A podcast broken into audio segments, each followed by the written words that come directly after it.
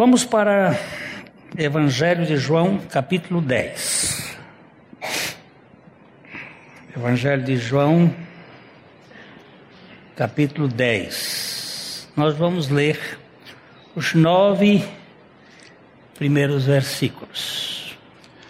Em verdade, em verdade vos digo: o que não entra pela porta do aprisco das ovelhas, mas sobe por outra parte, este, esse é ladrão e salteador. Aquele, porém, que entra pela porta, esse é o pastor das ovelhas. Para este, o porteiro abre, as ovelhas ouvem a sua voz, ele chama pelo nome e as suas próprias ovelhas e as conduz para fora. Depois de fazer sair todas as que lhe pertencem, vai adiante delas e elas o seguem, porque lhe conhecem a voz. Mas de modo nenhum seguirão o estranho, antes fugirão dele, porque não conhecem a voz dos estranhos. Jesus lhes propôs esta parábola, mas eles não compreenderam o sentido daquilo que lhes falava. Jesus, pois, lhe afirmou de novo: Em verdade, em verdade vos digo, eu sou a porta das ovelhas. Todos quantos vierem antes de mim são ladrões e salteadores, mas as ovelhas não, não lhes deram ouvido. Eu sou a porta, se alguém entrar por mim, será salvo, entrará e sairá e achará pastagem. Pai, fala conosco pela tua palavra e pelo teu espírito. Abre os olhos daqueles que estão cegos espirituais. Edifica o teu povo e glorifica o teu filho. É o que te pedimos em nome dele. Amém. Capítulo 10 é uma sequência do capítulo 9. Lógico. Mas ele é muito mais sequência do que a gente pode imaginar. O capítulo 9 é a cura de um cego, um cego de nascença. E ali gerou uma verdadeira, um verdadeiro embate. Nós vimos aqui durante alguns domingos aquele fato, o que causou entre os vizinhos, entre os, os discípulos, entre os vizinhos, entre os fariseus, os religiosos, até que aquele cego que foi curado foi expulso da sinagoga. Porque eles não podiam admitir que Jesus tivesse curado um homem no sábado, trazendo visão não só física, mas visão espiritual. É impressionante o problema da cura, mas é mais impressionante o problema da revelação.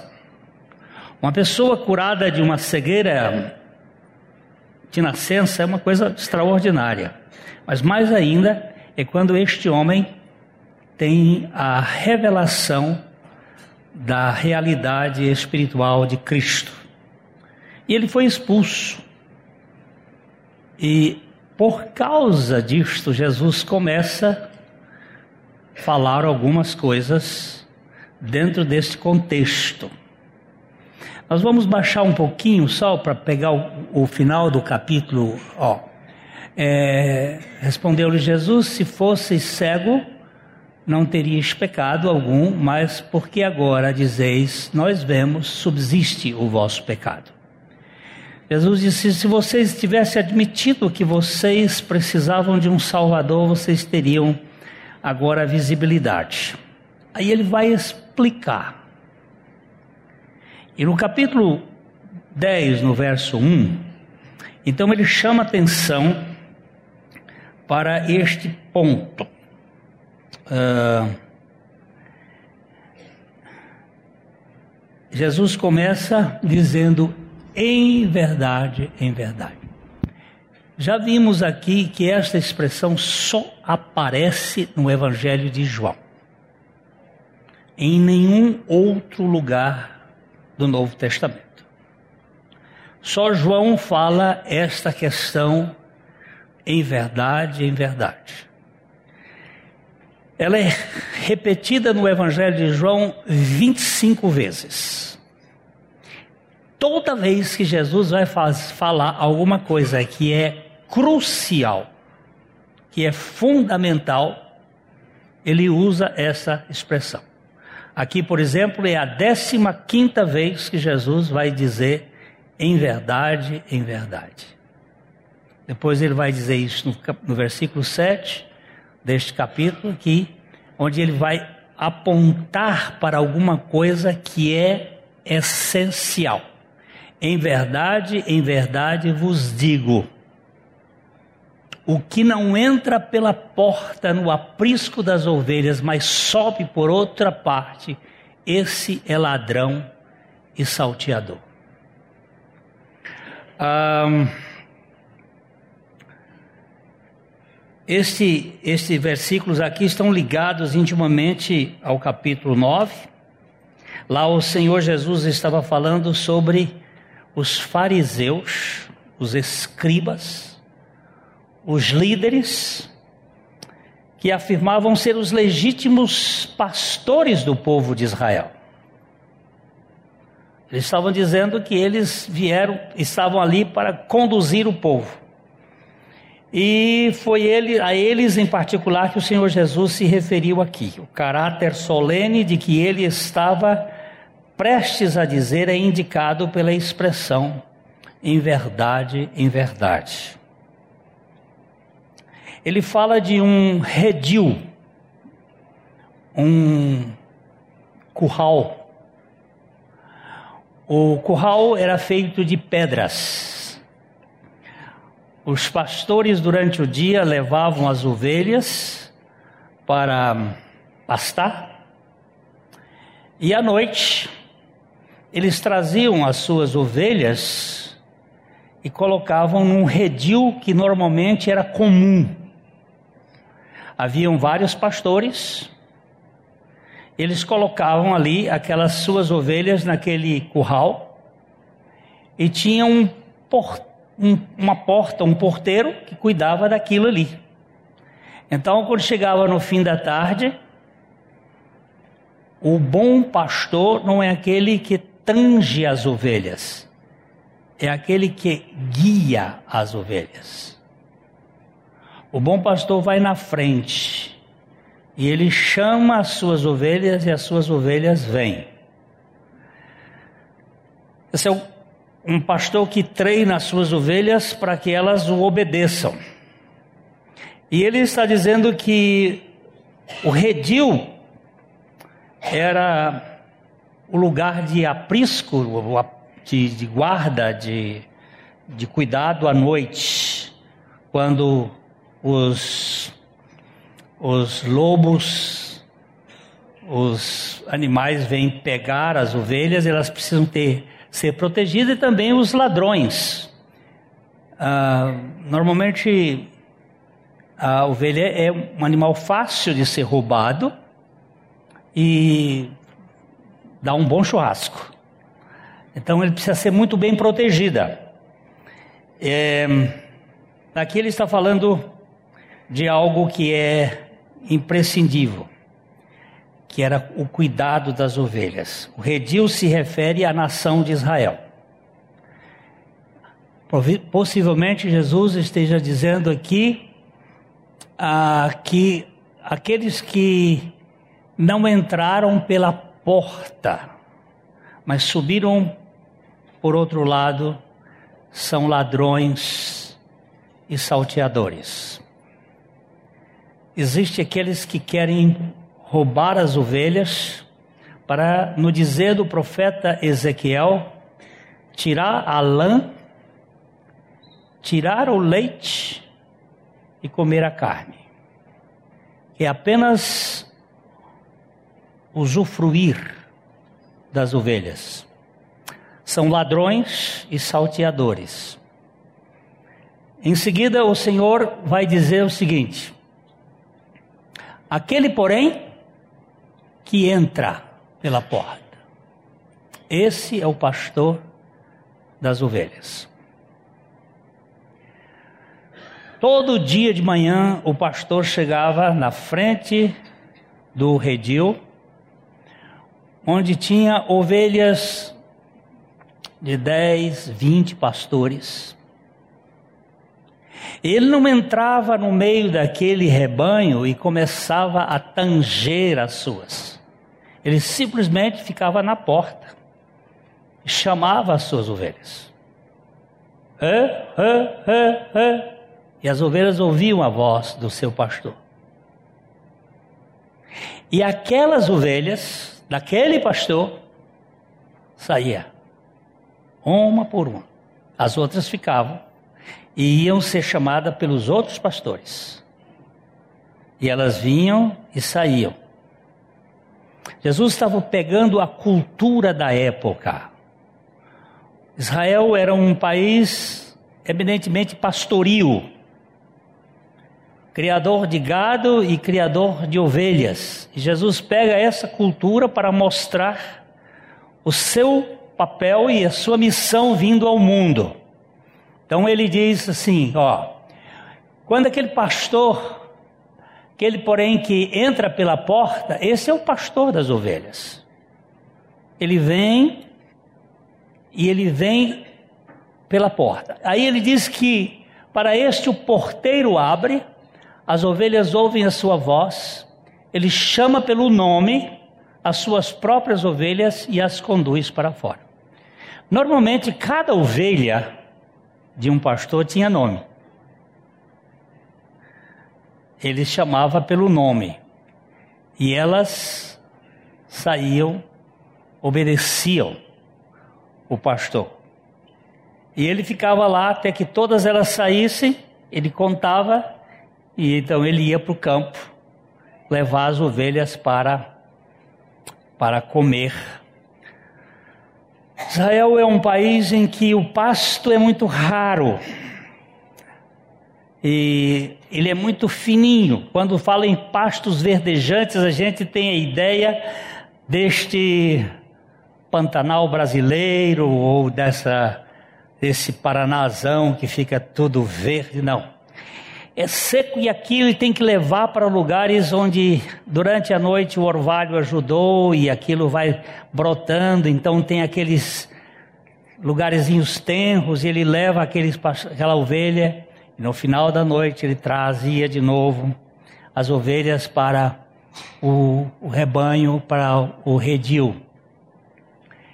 O porteiro aqui, a gente tem três oportunidades possibilidades de entender quem será o porteiro que abre.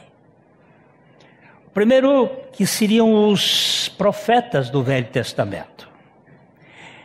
Jesus veio não como um mercenário. Jesus veio não como alguém que era explorador. E ele veio com as características próprias que o pai havia estabelecido.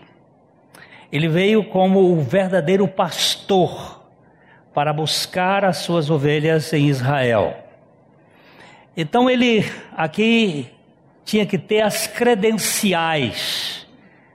E se você é, estudar a Bíblia, você vai verificar cerca de 300 profecias do Velho Testamento que se cumpriram com o advento de Jesus.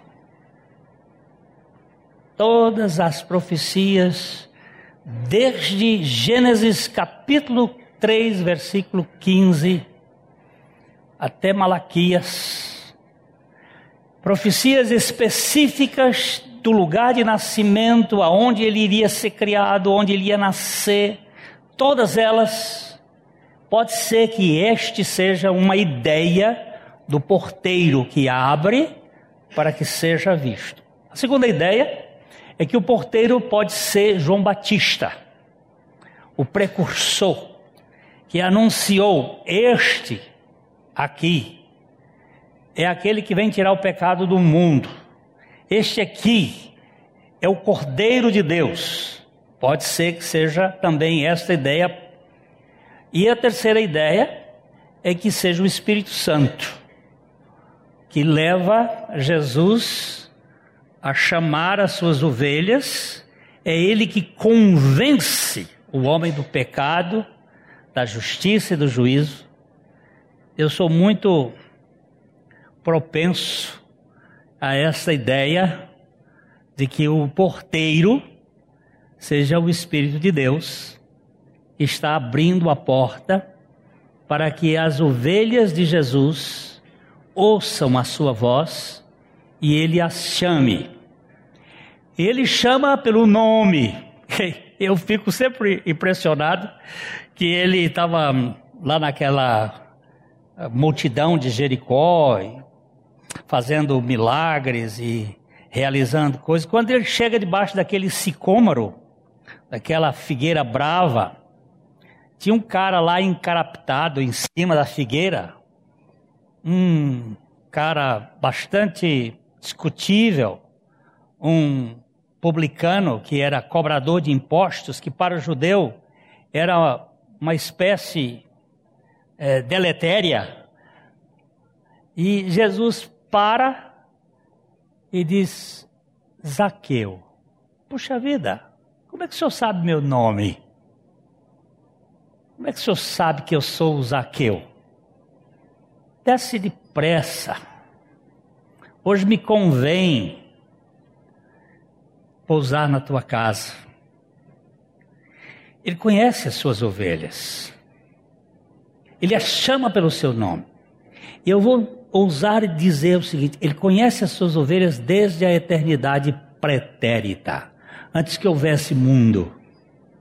Ele sabe quem são as suas ovelhas. E ele as chama pelo nome. É muito precioso. Uma vez um pregador estava falando, diz que Jesus ia naquela aquele caminho e chegou na, na árvore e tinha um cara lá em cima e ele disse assim: Mateus, desce dessa árvore que me convém pousar na tua casa. Aí o pastor mais velho que estava sentado atrás disse assim: Mateus não, Zaqueu. Pensou que o rapaz estava errado, né? E ele continuou falando e diz, disse: Mateus, hoje eu quero estar na sua casa. Mateus não, Zaqueu. Aí a terceira vez ele continua dizendo Aí de repente ele disse assim: Mateus, desce dessa árvore, porque esse lugar aqui é do Zaqueu. Ele não, tinha, não podia errar. Então ele saiu por a tangente. Mas acontece o seguinte: Jesus não erra o nome. E ele escreveu o seu nome, aquele que foi nascido de novo, no livro da vida, antes da fundação do mundo o seu nome foi escrito e ele chama as suas ovelhas pelo seu nome.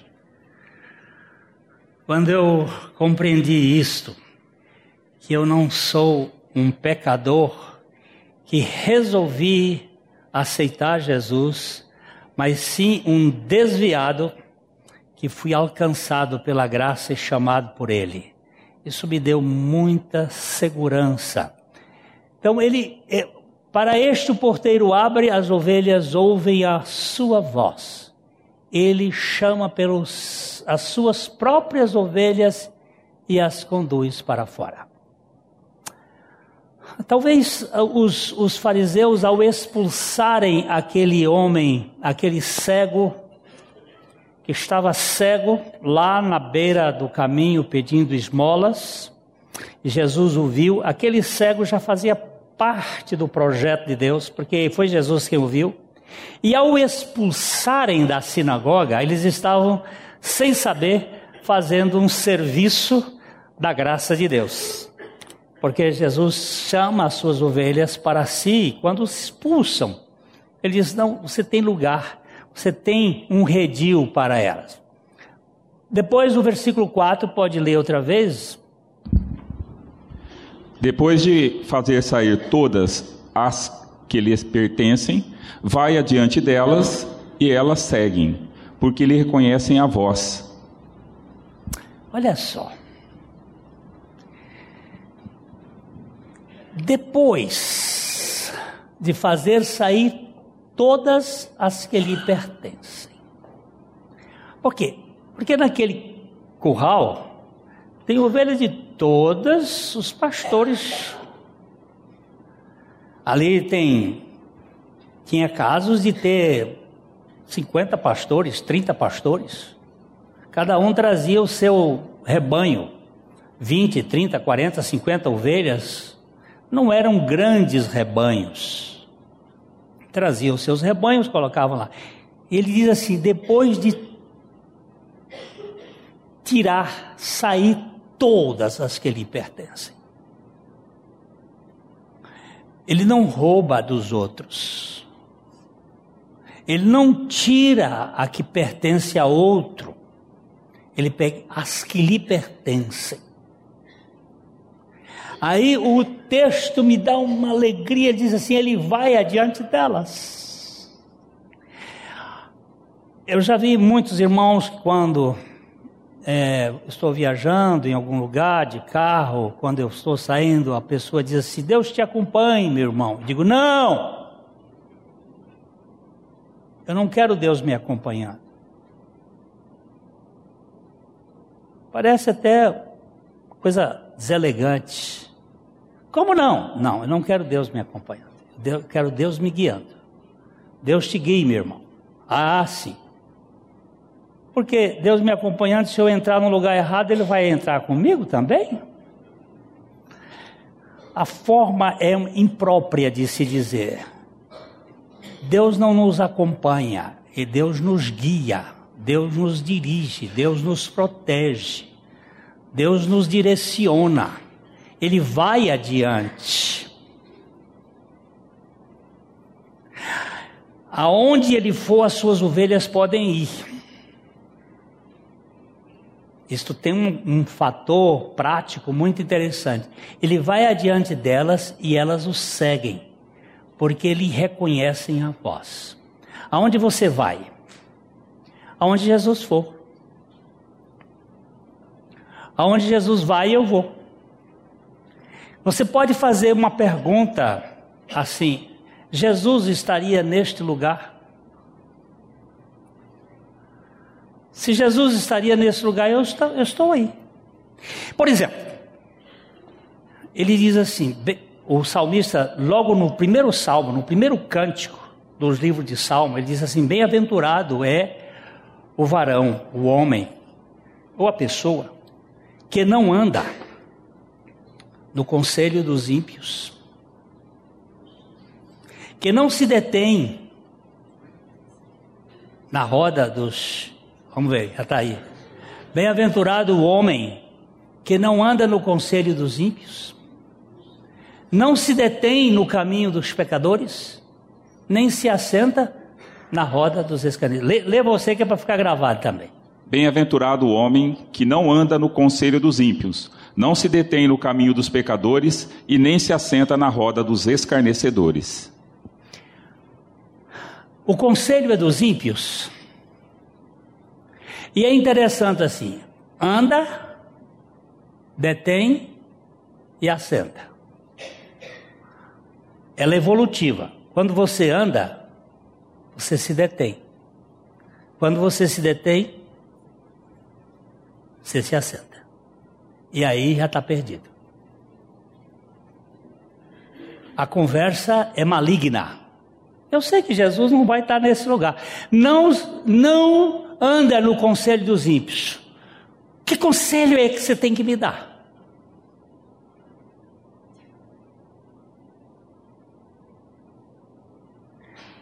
Esse conselho foge à palavra de Deus? Então, meu amigo, me desculpa, dá licença, não é deselegância. Há many, many years ago, aqui na nossa comunidade estava saindo, tinha três empresários conversando. E eles estavam destilando pessimismo. situação crítica, caótica do país, e eles estavam comentando simplesmente impossibilidades, coisas. E eu parei ali uns minutos para ouvir, e de repente eu disse assim: dá licença que essa roda aqui é uma roda de ímpios. Pastor, como assim? Eu digo, vocês estão nos conselhos dos ímpios. Vocês estão ouvindo o conselho dos ímpios. Vocês não estão com uma perspectiva da ressurreição. Vocês não estão com a perspectiva da esperança. Vocês são detidos por estes economistas que só veem a tragédia. Porque o meu Deus é o Deus das cinzas que são transformadas. É o Deus do sepulcro e boca escancarada. Há uma ressurreição que me dá esperança. Eu não estou dizendo que ele vai resolver todos os meus problemas. Eu estou dizendo que a esperança dele vai mudar a minha perspectiva de vida. Não, não fica, não anda no conselho dos ímpios, não se detém na roda dos escarnecedores e não se assenta com, não é? é os pecadores não se assentam na roda dos escarnecedores. Eu já sei que Jesus não vai para esse lugar, então eu não vou. Ou seja, eu sou, ele vai me, me conduzir para onde ele vai me conduzir. Eu tenho uma, um lugar muito gostoso, quer ver? Salmo, cap, Salmo 16, versículo 3. Um lugar muito gostoso.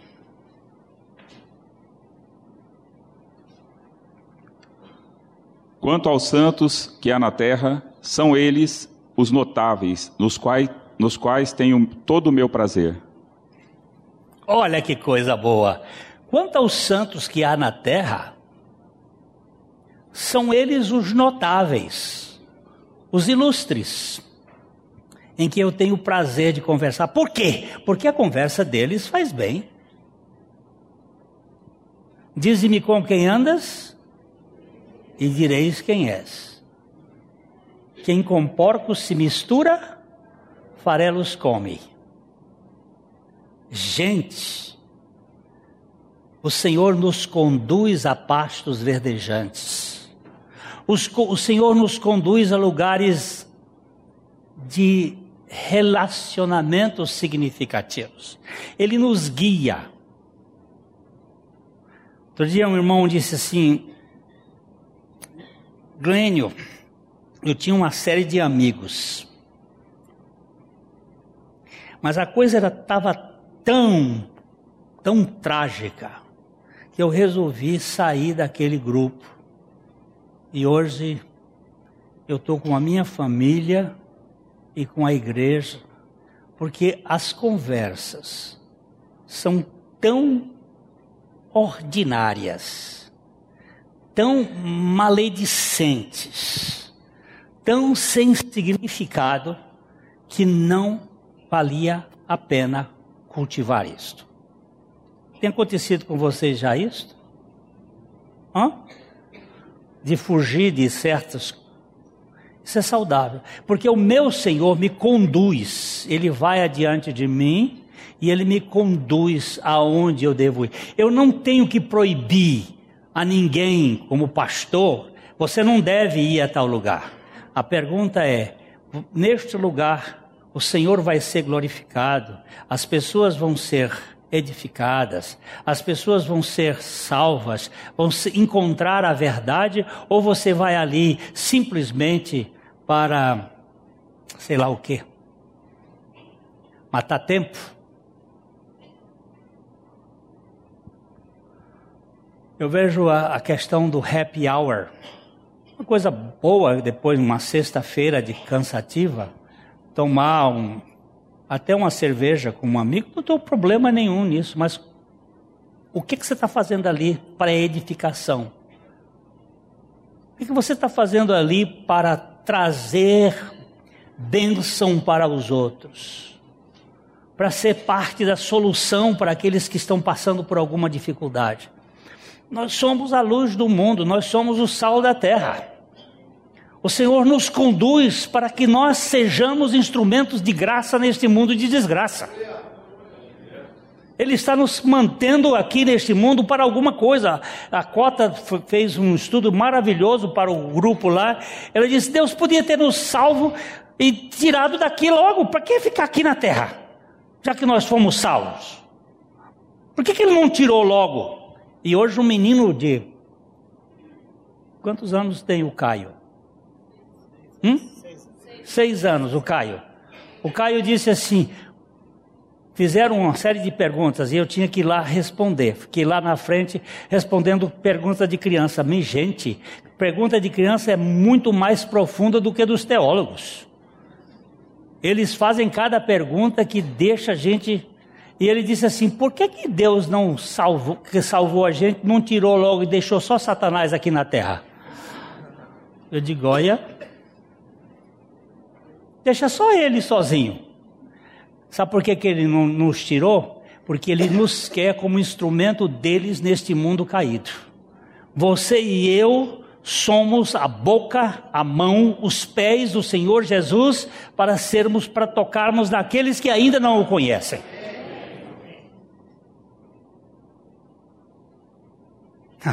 O Senhor nos conduz, Ele nos guia, Ele vai adiante de nós, Ele conduz as suas ovelhas. Eu não preciso botar uma cartilha de proibição, você não pode, você não pode, você não pode. Todas as coisas me são lícitas, mas nem todas me convêm. Todas as coisas me são lícitas, mas eu não me deixarei ser dominado por nenhuma delas. Por quê? Porque eu tenho o Senhor que pode dirigir a minha vida, pode me conduzir. Então, quando a gente volta agora para aquele versículo, depois de fazer sair todas as que lhe pertencem, vai adiante delas. E elas o seguem, porque lhe reconhecem a voz. Mas de modo nenhum, pode ler. Mas de modo nenhum seguirão o estranho, antes fugirão dele, porque não conhecem a voz dos estranhos. A mesma intuição, o mesmo uh, instinto que a ovelha tem de conhecer a voz do seu pastor, ela tem de distinguir a voz do falso. Ela sabe que é a voz do seu pastor e ela sabe a voz do falso. Ele diz que as minhas ovelhas elas, elas seguem, ouvem a voz, mas de modo nenhum seguirão o estranho. Eu às vezes fico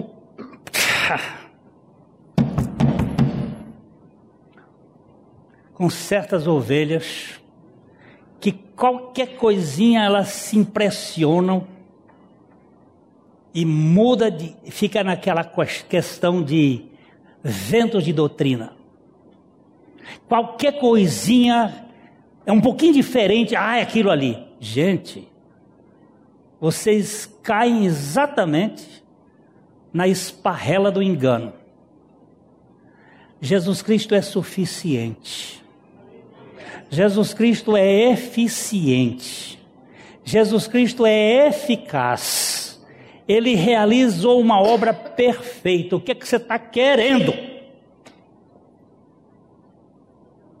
Você não sabe discernir entre o cara que bota uma, um talite, um, uma, um, um, um kipá na cabeça e fala em nome de Jesus Cristo na televisão, falando de um cristianismo que volta para a, os símbolos do passado, porque volta para as, as festas, que volta para a lua nova, que volta para o sábado. Vocês não perceberam essa coisa ainda? Ainda ficam andando com esses caras? É porque você não é ovelha dele. Eu sinto faro do que é falso no ar. Não! Isso não é do Senhor, porque o que é do Senhor é leve, é manso, é humilde, não tem peso. O irmão sair daqui agora de chegar para mim e diz: Pastor, está tudo errado. O que está tudo errado? O nome não é Jesus, é Yeshua. O que, que mudou, meu irmão? Agora tem um grupo que não chama mais Jesus de Jesus, é Yeshua. Sim, o nome dele em hebraico é Yeshua, e daí? Não, mas não podemos chamar porque o nome dele era Yeshua, o seu nome não é Glênio, e como é que vai chamar lá em hebraico? Glênio. Como é que chama João em inglês? John. E aqui no Brasil? John é. Ah, mas não pode traduzir. Ah, você é besta, menino. Vai plantar batata, vai que há problema com tirar pelo de, cap... de ovo. O que, que é isso? Mas não pode. Não pode. Aí fica, entra numa espiritualidade etérea, aí começa uma santidade assim. Isto não se pode fazer mais. O Senhor disse, depois ele vai dizer aqui mais para frente, olha, as minhas ovelhas entram e saem. E eu encontro a pastagem. Eu não botei cabresto nas minhas ovelhas, não. Elas têm liberdade. Não libertinagem, mas liberdade. Cristianismo de coleira, hum, hum, para mim não serve.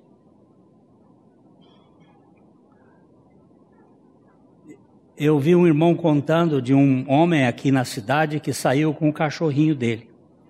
Eu botei a maior vantagem nisto. O cachorrinho, ele saiu com o cachorrinho na rua, chegou na, na esquina e disse: Para. O cachorrinho parou. Aí disse, vamos. O cachorrinho foi. Vamos, vamos entrar aqui nessa padaria. O cachorrinho chegou. Você fica aqui na porta que eu vou entrar. O cachorrinho ficou. Aí ele foi lá, voltou, o cachorrinho estava ali. Vamos embora. E, o, e a pessoa ficou olhando o cachorrinho. Cachorrinho sem coleira. Ouvia a voz, obedecia. Relacionamento. Esse cachorrinho me lembrou os discípulos de Jesus, os discípulos de Jesus que andam com Jesus, andam, obedecem à voz. Não é porque a cachorro de coleira para mim não tem vantagem nenhuma. Você vai, ele vai porque vai. Você para, ele para porque tem que parar, porque está na coleira. Eu não quero cachorro de coleira na minha vida espiritual. Eu quero andar com Jesus. Eu quero viver com Jesus. Eu quero caminhar com Jesus. Quando o Senhor disser, não, filho, não, agora, filho, vai, eu quero ir. E ele diz aqui muito claramente que as ovelhas dele não seguirão os estranhos, antes fugirão deles, porque não conhecem a voz dos estranhos. Nós precisamos discer, aprender a discernir a voz do Senhor. Essa voz é dele ou não? Às vezes nós escutamos vozes, tem muitas vozes nesse mundo e às vezes perturba. A voz do meu Senhor é suave e firme e segura. Seguinte. Jesus lhes propôs esta parábola, mas eles não compreenderam o sentido daquilo que lhes falava. É. Ele não, fala, ele não entendeu. Jesus contou a parábola, ovelhas, redil, portão, porteira, porteiro, abre, ouve, eles não compreenderam. Então, Jesus, daqui para frente, ele vai começar a explicar. Nós vamos só pegar dois versículos e a gente termina hoje e depois a gente volta quando o Senhor nos permitir. Jesus, pois, lhes afirmou de novo: Em verdade, em verdade vos digo, eu sou a porta das ovelhas. Aí, ele agora identifica. Primeiro, ele diz que havia um, um redil e que havia um porteiro e que havia as ovelhas de Israel que pertenciam aos fariseus, aos saduceus, aos herodianos, a tantos grupos. Ele diz: agora eu vou tirar as minhas de Israel, as minhas vão sair. As minhas ovelhas vão ouvir a minha voz. as minhas ovelhas vão me seguir. Eu vou tirá-las, eu vou na frente delas, mas eles não compreenderam. Aí ele diz assim: em verdade, em verdade. Pronto, aqui ele quer bater de frente de novo. Eu sou a porta das ovelhas. Agora ele vai identificar claramente. Eu sou a porta das ovelhas. Esse texto é tão gostoso. A porta das ovelhas não é a igreja batista. A porta das, das ovelhas não é a Bíblia. A porta das ovelhas não é um sistema filosófico e religioso. A porta das ovelhas é uma pessoa. É Jesus. Ele é a porta. Não se trata do quanto você sabe de Bíblia. Não se trata o quanto você tem de experiência na igreja, de batismo, de ceia, de coisa, de isso, daquilo. Se trata o quanto você conhece a intimidade do relacionamento do Senhor Jesus Cristo. Ele é a porta. E aí no versículo 9, ele vai dizer isto: Eu sou a porta. Se alguém entrar por mim, será salvo. Entrará e sairá e achará pastagem. Hum. Eu sou a porta. Se alguém, uma vez que alguém entrar por mim, esse será salvo. Entrará e sairá. Eu tenho duas interpretações para isto. A primeira é que este entrar é na cruz. E este sair é na ressurreição.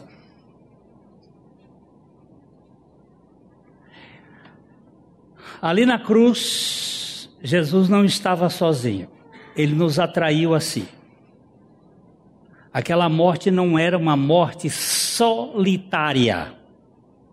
Era uma morte solidária. Ali tinha gente. E eu, por revelação do Espírito Santo, me, me encontrei naquele lugar. Eu me vi pela fé dentro dele. Entrará. Mas também me vi fora, ressuscitado com ele entrará e sairá, e, e achará pastagem. Tem com que comer. O próprio Jesus é o pão, o próprio Jesus me satisfaz. Ele me basta.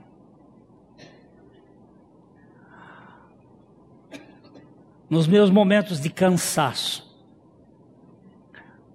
vou dar um exemplo.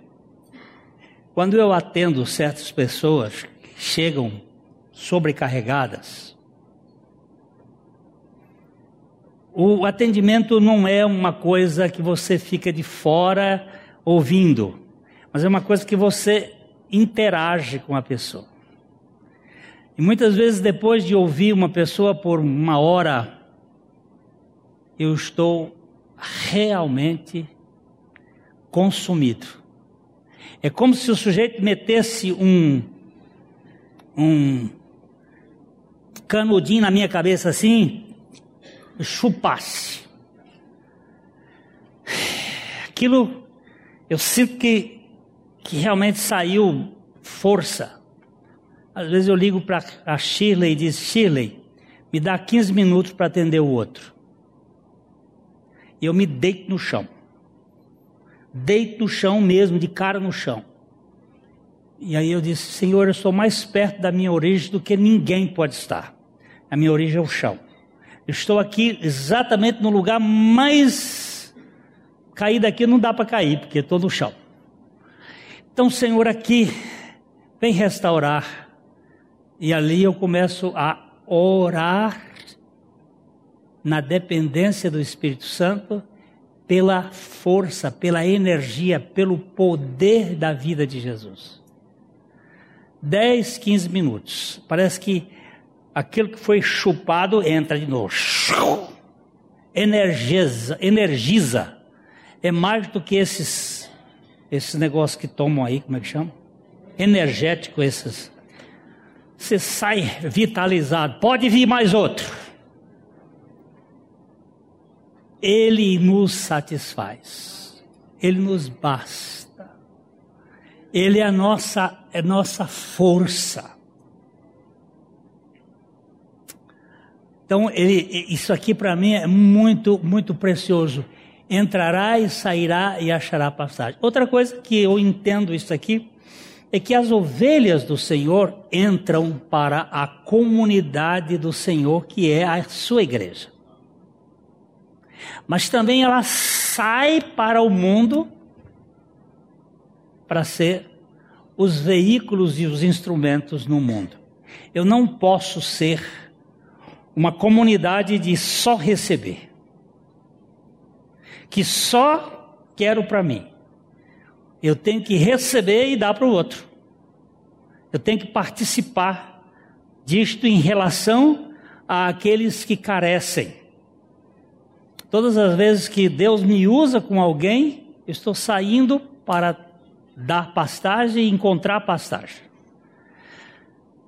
Então, as minhas ovelhas não passam fome e as minhas ovelhas não vivem de cabresto. Vou só olhar um texto, a gente termina aqui hoje. O texto é de é, Gálatas, capítulo 5, versículo 1.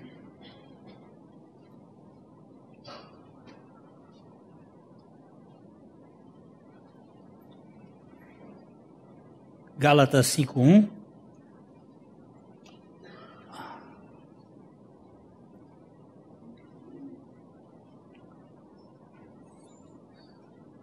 cinco um. Cinco pode. Poxa, cinco um não, cinco quinze não. Cinco um. Tá, tá três quinze, cinco um. Aê! Ó, olha que texto lindo. Para a liberdade foi que Cristo nos libertou. Permanecei, pois, firme e não vos submetais de novo a julgo de escravidão. O apóstolo Paulo estava escrevendo a carta aos Gálatas. A Galácia está ali na Turquia, hoje, naquela região da Alta, perto da Capadócia. Aqueles crentes da Galácia haviam recebido Jesus Cristo como Salvador, Senhor da sua vida a igreja prosperou, de repente apareceram lá os judaizantes. Quem são os judaizantes? É essa turma que quer ainda circuncidar, o sujeito, que ainda quer é, fazer com que o, os usos e costumes do Velho Testamento se repitam, e eles ficavam dizendo: não basta vocês você receber Jesus, vocês precisam praticar a lei de Moisés. Vocês precisam é, fazer os, os cerimoniais. E ele escreve Gálatas exatamente para combater esses judaizantes. E aqui no final, já quase no final da carta, ele vai dizendo assim: foi para a liberdade, não para a libertinagem, mas para a liberdade que Cristo nos libertou. Permanecei, pois, firmes e não vos submetais de novo a julgo de escravidão. Eu fui regenerado por Cristo para viver na liberdade de Cristo para a glória de Deus. Por exemplo, eu não sou livre para odiar uma pessoa. Por que, que eu não sou livre para odiar? Porque o ódio me escraviza. Eu não sou livre para não perdoar uma pessoa. Por quê? Porque a ausência de perdão me escraviza. Uma vez eu estava nutrindo a, a, o ressentimento. Uma pessoa estava me batendo muito e eu estava nutrindo ressentimento. E eu viajei daqui para Cascavel de ônibus. A gente viajava num ônibus leito que ia de Londrina até Foz do Iguaçu. E chegava em Cascavel por volta de umas quatro horas da manhã. E ele descia lá em Cascavel e ia para a casa do Dr. Juarez Dietrich. E eu saí daqui de Londrina com este homem, é, na minha meu pensamento, no meu coração, ele ele estava me sufocando. Eu fui com ele, ele me matando. Tudo que eu lembrava, porque o, o, o François Fenelon, arcebispo de Paris do século XVII, ele dizia assim: quem tem mil amigos, quem tem mil amigos nem sempre os encontra, mas quem tem um inimigo encontra-o por toda parte. Ele vai com você, você vai para o restaurante, ele vai ainda você paga a conta dele porque você come mal e ainda paga a conta. Você viaja, ele viaja junto. E ele vai, e você paga a passagem dele, e ele fica junto com você no hotel, e ele fica junto com você. Ou para onde você vai, o, o maldito vai. E eu estou indo aqui, esse cara não sem dormir, eu agoniado com ele. Quando chegou perto de Campo Mourão, o ônibus parava num posto chamado Tio Patinhas. Ele encostava naquele posto ali e ficava uns 15 minutos para alguém descer e tal. O ônibus parou a porta ali, abriu a porta e eu estou deitado bem na frente assim. E eu disse assim, cara, a porta do ônibus está aberta sai daqui e nunca mais você me importuna porque você está perdoado. Em nome de Jesus, você está perdoado e que Deus te abençoe. Mas nunca mais você vai me sufocar. Eu estou crucificado com Cristo e vivo não mais eu. Eu não vi fechar a porta do ônibus. Fechou, quando eu acordei, foi o motorista dizendo: Moço, você não vai ficar aqui em, em Cascavel? Eu digo: Vou sim. Dormi que sou um anjo. E eu passei a não parar mais naquele posto.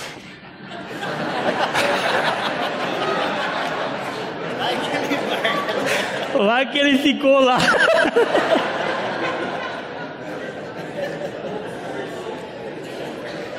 Essa parte é só para descontrair.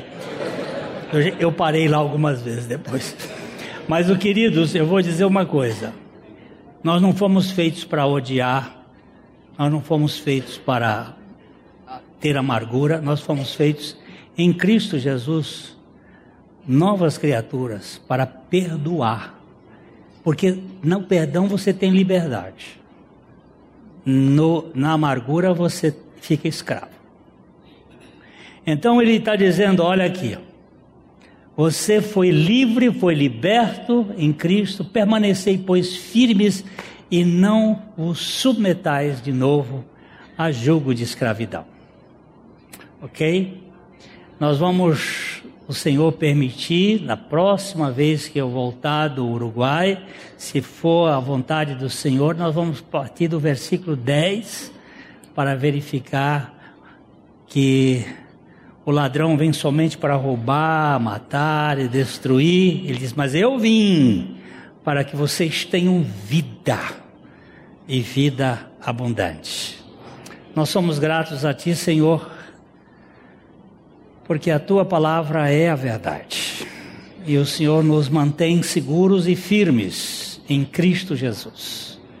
E aqui nós pedimos a revelação para aqueles que o Senhor quer falar e quer fazer uma nova criatura, e também por aqueles que estão ainda prisioneiros em algum sentimento da sua carne, para que eles sejam libertos em Cristo Jesus. É o que nós te pedimos e agradecemos, em nome de Jesus. Amém. A Livraria PIB Londrina procura selecionar cuidadosamente seus títulos e autores a fim de oferecer um conteúdo alinhado com o Evangelho de Jesus Cristo. Bíblias, livros de teologia, devocionais, literatura infantil, biografias, comentários bíblicos e muito mais. Dispomos também de um acervo de CDs e DVDs das mais de 5 mil mensagens ministradas na primeira Igreja Batista em Londrina. Visite a Livraria PIB Londrina e conheça ainda mais. Livraria PIB Londrina, de segunda a sexta, das 13h30 às 18 horas. Endereço na Avenida Paraná, 76A, próximo ao Calçadão, bem no centro de Londrina. Ligue para 3372 8921 ou acesse o site www.livrariapiblondrina.com.br.